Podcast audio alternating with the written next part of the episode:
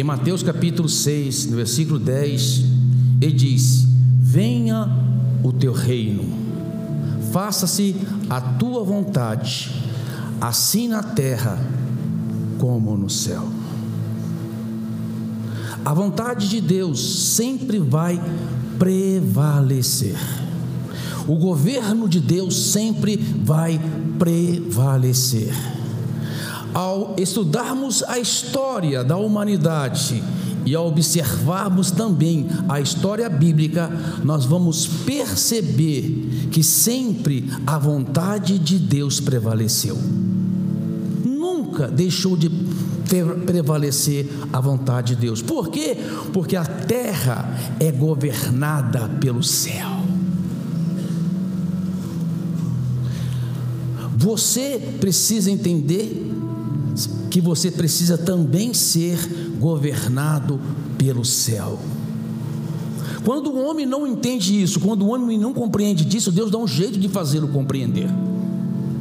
No capítulo 4 do livro de Daniel, conta a história de um homem chamado Nabucodonosor, um homem que tinha conquistado toda a terra, era o imperador, imperador de toda a terra no mundo daquela época.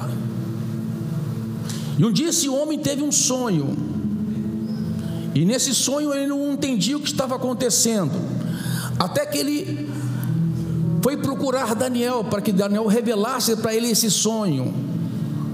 E o sonho dele é que ele era uma árvore frondosa, uma árvore magnífica. Havia uma árvore frondosa, uma árvore magnífica, onde todos os pássaros se aninhavam, onde toda sorte de frutas estavam, e, e todos estavam debaixo daquela árvore, mas de repente aquela árvore cai. E as, há uns sete tempos, que são sete anos, de orvalho sobre aquela árvore, e aquela árvore grama se alimentaria de grama. E ele não entendeu o sonho. E Daniel, servo do Senhor, e Daniel, amado, era governado pelo céu. Daniel, ele sabia que estava numa terra estranha por plano de Deus e propósito de Deus, mas quem governava a vida dele era o céu. Ele chega com muita tranquilidade para Nabucodonosor e diz: Ó oh, meu rei, o sonho que o Senhor teve seja para os seus inimigos e para aqueles que querem mal. E foi muito simpático ali, né? Chegando com muita tranquilidade diante de Nabucodonosor.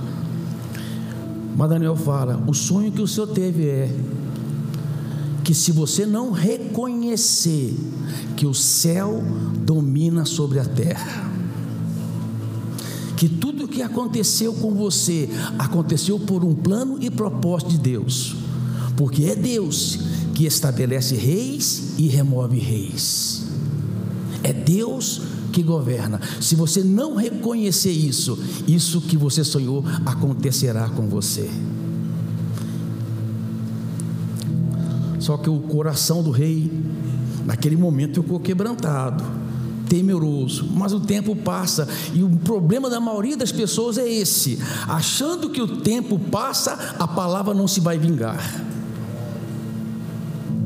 achando porque o tempo passa, a palavra não vai acontecer. Passará os céus e a terra, mas as minhas palavras não passarão, diz o Senhor. A palavra de Deus diz que a palavra de Deus não voltará vazia, mas se cumprirá os desígnios pela qual ela foi proferida. A palavra de Deus nunca deixa de se cumprir. Não se engane por causa do tempo. Passou um ano, está lá na boca do se exaltando. Se exaltando, ó oh, grande Babilônia, maiores de toda a terra, que eu fiz para a minha glória e para o meu louvor. Naquele momento, ele virou um bicho. Ficou sete anos no orvalho no campo, comendo grama, até que o tempo passou, conforme Daniel disse, e ele reconheceu que é o Altíssimo que governa. É Deus que governa do céu, o céu governa sobre a terra. Há uma porta, amado Deus vem trazendo na palavra revelações acerca disso, que o céu quer comunicar com a terra e a comunicação do céu para a terra é para que os planos de Deus se concretize aqui. Quando nós, quando nós começamos a entender que o céu governa sobre a terra, é algo, é algo maravilhoso. No capítulo 28 do livro de Gênesis também conta a história de, de Jacó quando ele fugia do seu irmão Esaú. Ele fugindo perto de Berseba, ele pega uma pedra, escolhe uma pedra como travesseiro, dorme naquela pedra e tem um sonho. E o sonho de Jacó é que havia uma escada que ia até o céu e anjos subiam e desciam sobre aquela escada. E de repente Jacó acorda diz que debaixo dessa recém-revelação diz: "Essa é a casa de Deus, eu não sabia. É a porta do céu. O céu tem uma porta. Os anjos sobem e descem através dessa porta para se comunicar com os homens a vontade de Deus.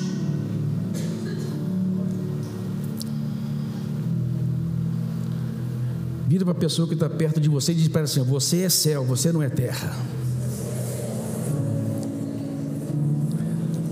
Quando Deus fez o homem, a sua imagem e semelhança, primeiramente Deus fez o homem do pó da terra. Fez ali um boneco inanimado, era apenas um boneco de barro, era terra, somente terra. Mas a Bíblia diz que Deus soprou o fôlego de vida, o céu veio para a terra, e a terra passou a ser alma vivente. O homem feito de terra passou-se a comunicar com o céu. Por isso que a Bíblia diz que Deus vinha sempre na viradia do dia se comunicar com o homem. Havia uma comunicação, porque havia o céu ligado à terra. Você é céu, você não é terra. Deixa eu dar uma revelação para você aqui. Você é terra momentaneamente, porque o seu destino é céu.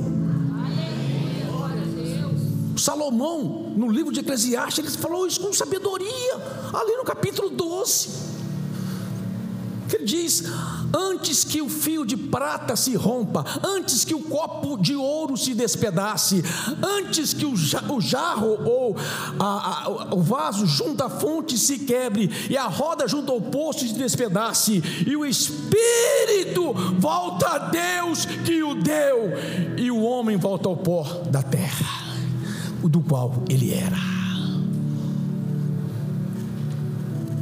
Você é terra momentaneamente. O seu destino é céu, o seu governo é do céu. Ah, se você tivesse essa revelação integral no seu coração, todos os seus temores seriam dissipados. Todas as suas preocupações com amanhã não haveriam mais. Você não teria preocupação com quem vai governar. Você teria preocupação que o governo é do céu. O governo é do céu. Sempre o céu se comunicou com a terra. Quando o homem pecou, essa comunicação ficou interrompida por causa do pecado.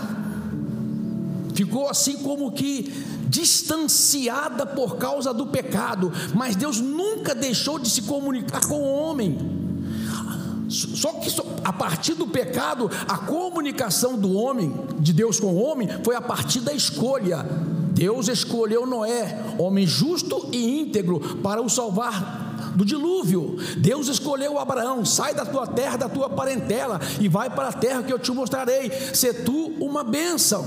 Deus escolheu Moisés, lá no meio da sarça ardente, a voz saiu e disse para, para Moisés que Moisés era o escolhido dele para fazer uma grande obra de libertação do povo do Egito para a terra prometida. Deus escolheu Davi e disse: Eu te tirei de trás das malhadas e te construí como príncipe sobre, o meu, sobre a minha nação.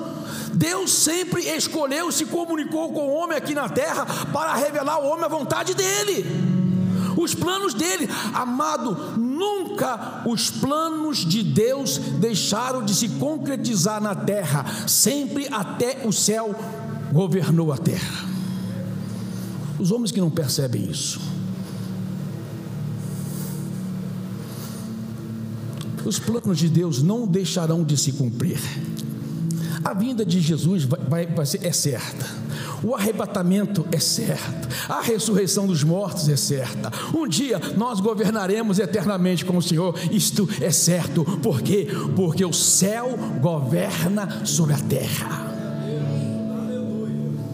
E você precisa entender que você é céu. Você não é terra. Quando nós começamos a entender isso, nós começamos a entender o plano de Deus quando Ele enviou Jesus. A Bíblia diz, Jesus disse: Eu sou a porta. Quem entrar por mim entrará e encontrará pastagens. Eu sou a porta. Que porta? A porta de acesso ao Pai a porta de oportunidade para a salvação. Jesus é essa porta que nos dá, que nos leva novamente a ter a comunicação com Deus, conforme era plano dele original, que o homem sempre se comunicasse com Deus, que o homem sempre tivesse uma comunhão com Deus, e através dessa comunicação, o homem começa a entender que o governo sobre ele é céu e não em terra, ele é governado pela palavra de Deus, ele é governado pelo Espírito Santo, ele é governado pela direção da palavra do Senhor, ele é governado é pelo céu e não pela terra. Eu sou a porta. João 14, João 14, versículo 6 diz: Eu sou o caminho, a verdade e a vida. Ninguém vem ao Pai senão por mim. Jesus não é uma porta, ele é a porta. Jesus não é um caminho, ele é o caminho. Jesus não é uma verdade, ele é a verdade.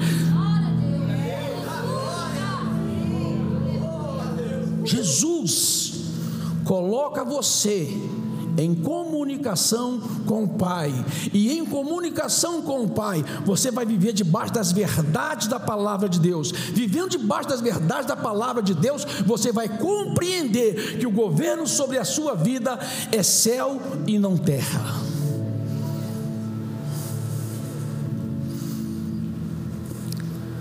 Ele é a porta de salvação. Você tem que entrar por ela. Não adianta você saber que Jesus a porta e não entrar. A pessoa que está a 5 centímetros da porta e uma que está a 10 quilômetros da porta está na mesma situação. O cara que é bonzinho, ah, eu cuido bem da minha família, sou trabalhador, não traio minha esposa, está na mesma situação do que o pior bandido que está lá no presídio, se ele não entrou, se ele não passar pela porta porque só tem comunicação quando você passa pela porta. Jesus, ele é o maior exemplo para nós de comunicação com o céu. E na verdade, eu queria chegar com vocês até esse ponto, de compreender que você é governado pelo céu e não pela terra. Lucas capítulo 3, versículo 21 a 22 diz assim: E aconteceu que ao ser todo o povo batizado também foi Jesus. E estando ele a orar, o céu se abriu, e o Espírito Santo desceu sobre ele em forma corpórea como pomba. Ouviu-se uma voz do céu: Tu és meu filho amado, em quem me comprazo. Jesus amado escancarou a porta do céu. A vinda de Jesus é um advento único, crucial, determinante para o rumo da humanidade. Agora mais não é somente por escolha para que Deus estabelecesse o seu plano sobre a terra. Agora existe uma porta de entrada, existe um caminho, existe uma verdade, existe uma vida. Que eu posso entrar e começar a ter a comunicação com o Pai, receber as verdades do Pai, receber o consolo do Pai, receber a cura do Pai, receber a transformação do Pai, porque agora Jesus após porta se abriu, eu entrei por ela e eu tenho acesso ao trono de Deus.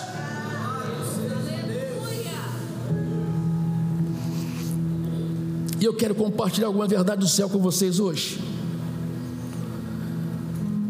Mateus capítulo 6, versículo 19 20 diz: Não acumuleis para vós outros tesouros sobre a terra, onde a traça e a ferrugem corrói, aonde ladrões escavam e roubam, mas ajuntai para vós outros tesouros no céu, onde a traça e nem a ferrugem corrói, aonde ladrões não eh, escavam nem roubam, porque aonde está o teu tesouro, aí estará também o seu coração. Olha só, amado, aqui ao contrário que muitos pensam, Jesus não está dizendo que você não possa ter tesouro aqui na terra. Jesus está dizendo que você pode até ser o cara mais rico do Brasil. Quem quer ser o cara mais rico do Brasil aqui? Deixa eu ver. Eu vou orar para que seja da minha igreja. Já pensou? Eu vou orar que ele seja da minha igreja e que ele reconheça que o maior tesouro dele não é o que está na terra, é o que está no céu. O maior tesouro você tem que reconhecer que está na terra. E Jesus disse: aqui na terra o, a traça e a ferrugem corrói, os ladrões roubam. O que quer dizer? Aqui o seu tesouro, amado, ele vai acabar um dia. Mas lá do céu, ele não vai acabar. E se você compreende que você é céu e não é terra, você sabe que você é terra momentaneamente. Você está vestido de carne momentaneamente, porque vai chegar o dia que você vai ter a sua forma dada por Deus e você vai viver eternamente. Então, amada, aonde tem que haver o seu maior investimento? Aonde tem que estar o seu maior tesouro? Na terra ou no céu? Você vai fazer uma viagem, por mais linda que seja a viagem, né? Eu levei aquela amada mulher para conhecer Paris. Tomamos café lá na Champs-Élysées. Ah, não valeu, né? Tem, tem, tem que ser mais dias para ela. Amado, eu reservei, trabalhei, Gustinho tem dinheiro, paguei o cartão aí, os boletos estão vindo. Mas eu sei que esse investimento é momentâneo, é para um prazer e uma alegria momentânea. O meu maior investimento está no lugar aonde eu vou viver eternamente. Céu, não terra. Céu, não terra. Uau! É do céu que vem toda a sua provisão, amado. Olha só, Mateus 4,19. E tendo mandado que a multidão se assentasse sobre a relva, tomando Jesus cinco pães e dois peixes, erguendo os olhos ao os abençoou. Depois, tendo partido os pães, deu a seu discípulo e este às multidões cinco pãezinhos, alguns peixinhos apenas, que não dava, era um lanchinho do menino. Jesus pega aquele lanchinho e apresenta ao céu. Aqui, Deus, é o aqui pra, não é o suficiente aqui na terra, Pai. Não tenho como multiplicar isso aqui na terra, Pai. Eu não tenho recursos para multiplicar isso aqui na terra, Deus. Mas eu apresento aos céus. Eu apresento aos céus, porque do céu vem toda a provisão, do céu vem toda a suficiência, do céu vem tudo o que eu preciso para a minha sobrevivência. É do céu que vem a dignidade da minha vida. É do céu que vem as provisões daquilo que eu necessito. É do céu que vem. Alimentou a multidão. Deixa eu falar uma coisa para você. Às vezes você está tá esperando a provisão de alguma fonte aqui da terra. Começa a acreditar que a sua provisão tem a fonte no céu. Tem a fonte no céu. Marcos 7, 33, 35. Jesus, tirando da multidão a parte, pôs-lhe os dedos no ouvido. Era, um, era uma pessoa que era surda e gaga levaram até Jesus.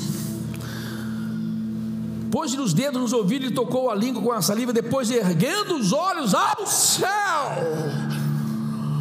suspirou e disse: Efatá, que quer dizer abra-te, e abriram-se-lhe os ouvidos, e logo ele soltou o empecilho da língua e falava. Deixa eu falar uma coisa para você aqui, meu amado. Sabe como você enfrenta a enfermidade? Sabe como é que você enfrenta os problemas da enfermidade? Primeiro você reconhece que você é terra. Deus, eu sou terra. Presta atenção nisso, amados. Eu sou terra, minha composição é terra. Eu sou feito do pó da terra. Mas o Senhor soprou o fôlego de vida. O céu veio na terra. O Senhor soprou o fôlego de vida. Agora, Pai, essa parte que é terra está doente Deus, eu recorro ao céu, aquele que deu fôlego de vida para curar, aquele que deu fôlego de vida para restaurar, é Ele que tem a palavra da vida, é Ele que tem a palavra da cura. Quando você entende que do céu vem a sua cura, amado, é extraordinário. Eu já ensinei essa oração para vocês e vou voltar a ensinar. Começa a dar ordem para o seu corpo. Corpo, leucócitos, reajam a essa inflamação, essa infecção, essa bactéria, esse vírus. Vocês que invadiram o meu corpo, vocês são invasores. Deus, quando me criou do pó da terra, não chamou vocês, vocês invadiram. Agora, mas Deus colocou dentro de mim um exército. Deus colocou dentro de mim leucócitos e glóbulos brancos para, para derrotar esse exército. Agora vem céu, vem vida, vem vida sobre, os, sobre o meu corpo agora e o seu corpo, amado, que é feito da terra, recebe a ordem do céu e você é curado. Uau! Uau! Jesus pegou aquele cego de nascença, fez uma massa de barro e aonde não havia um olho, ele jogou aquela marcha de bolho, falou: Você já é terra mesmo, então vai um olho de terra aí, pá, vai o tanque de Siloé lá, e ele voltou vendo, por quê? Porque o céu deu ordem para a terra.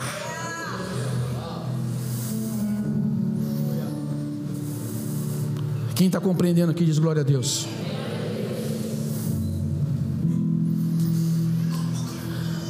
João 11, 41 é quando o céu dá a maior das ordens, das mais extraordinárias sobre a terra. E vai chegar o dia que isso vai acontecer para todos. 11 quando diz: Tiraram então a pedra. E Jesus, levantando os olhos para o céu, disse: Pai, graça te dou porque me ouviste. Uau! Diante do túmulo de Lázaro, morto há três dias, Jesus disse: Tirai a pedra. Ele só levantou os olhos para o céu e disse: Graça te dou, meu Deus, meu Pai. Ele olha para o céu, não olha para a terra. Para de ficar olhando para a terra e começa a olhar para o céu. A maioria dos seus problemas que você está enfrentando é porque você ainda está olhando para a terra e não para o céu.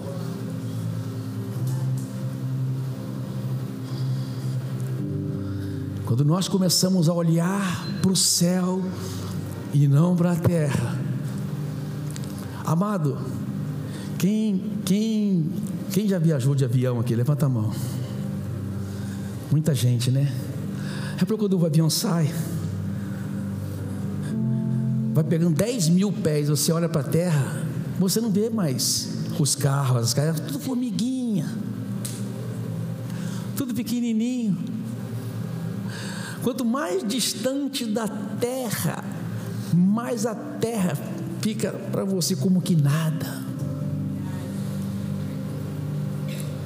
Quando você começa a ser governado pelo céu e não para a terra, você olha para os problemas que aparentemente são grandes problemas para você, mas você começa a olhar para o céu e não para a terra, aqueles problemas diminuindo, diminuindo, diminuindo, diminuindo, diminuindo, diminuindo.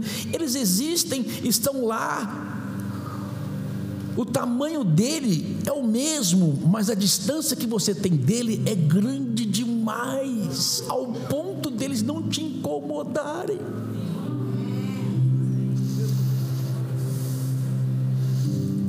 Porque você é céu, você não é terra.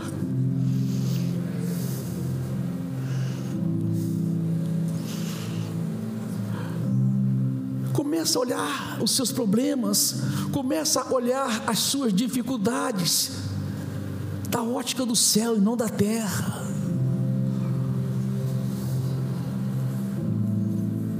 Uau! Feche os seus olhos.